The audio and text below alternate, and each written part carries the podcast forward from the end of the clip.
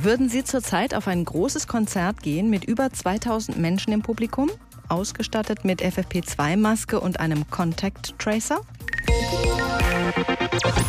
Bisher war das ja ein Sommer ohne große Veranstaltungen, ohne Kino, Konzerte, Theater, Stadionbesuche und große Feiern, zumindest fast ohne.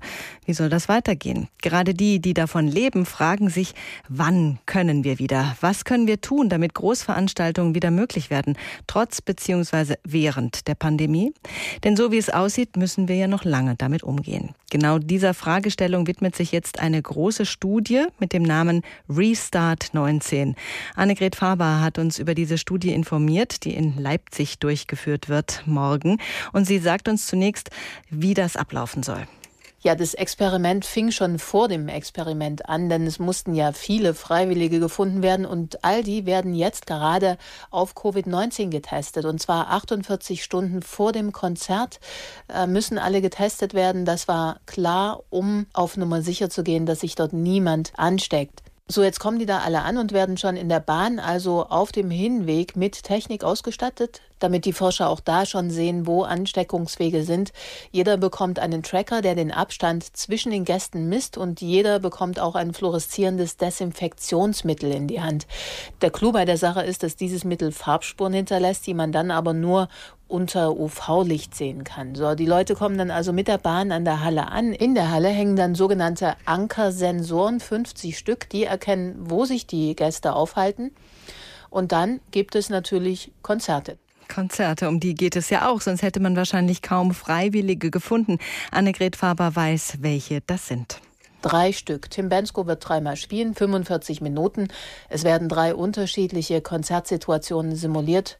Einmal wie immer ohne jegliche Vorgaben, dann ein Konzert mit erhöhten Hygieneregeln und eins mit weniger Probanden. Und die Probanden selbst, die sollen sich verhalten, wie sie sich halt sonst auch verhalten. Die sollen auf die Toilette gehen, zur Bühne vor oder sitzen bleiben, je nachdem, was sie halt mögen. Und dort dann halt ihre Spuren hinterlassen, die die Forscher danach dann auswerten. Trotz der Konzerte, es haben sich zu wenige Probanden gemeldet. 4000 sollten es eigentlich sein.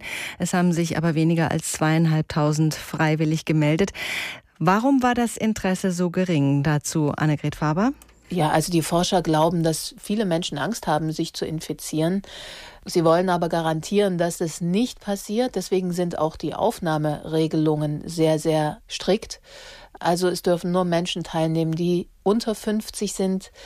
Die Leute dürfen keine Herzrhythmusstörungen haben, keine Lungenkrankheiten und sie dürfen keinen Body Mass Index über 30 haben. Es haben sich viele gemeldet, viele wurden abgelehnt aus genau diesen Gründen. Viele waren empört, sagte mir der Studienleiter. Aber er sagte auch, es ist kein Konzert, es ist nun mal eine Studie und da muss man ganz strikte Vorgaben haben. Der Studienleiter Stefan Moritz sagt, ja, es sind genug, das sind auch schon jede Menge. Immerhin weit über 2000 Menschen, die dann da zusammenkommen und die wollen dann die Halle verkleinern, so dass die Kontakte dieselben sind, mit weniger Menschen, weniger Raum und dass dann die Daten genauso gut sind wie mit 4000 Probanden. Da wird ein riesiger Aufwand betrieben. Was ist das Ziel?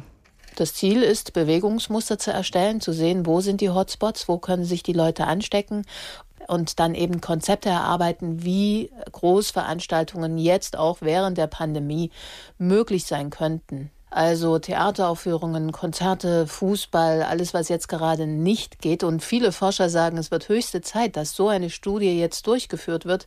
Das hätte schon längst gemacht werden sollen, aber bisher gab es kein Land, das dafür das Geld aufgebracht hat, die Zeit aufgebracht hat, um so etwas zu tun. Das wird ein bisschen dauern. Die, äh, es gibt ja ganz viele Daten, die die Forscher dann auswerten müssen. Aber sie schätzen, so vier bis sechs Wochen wird es dauern. Dann gibt es erste Ergebnisse.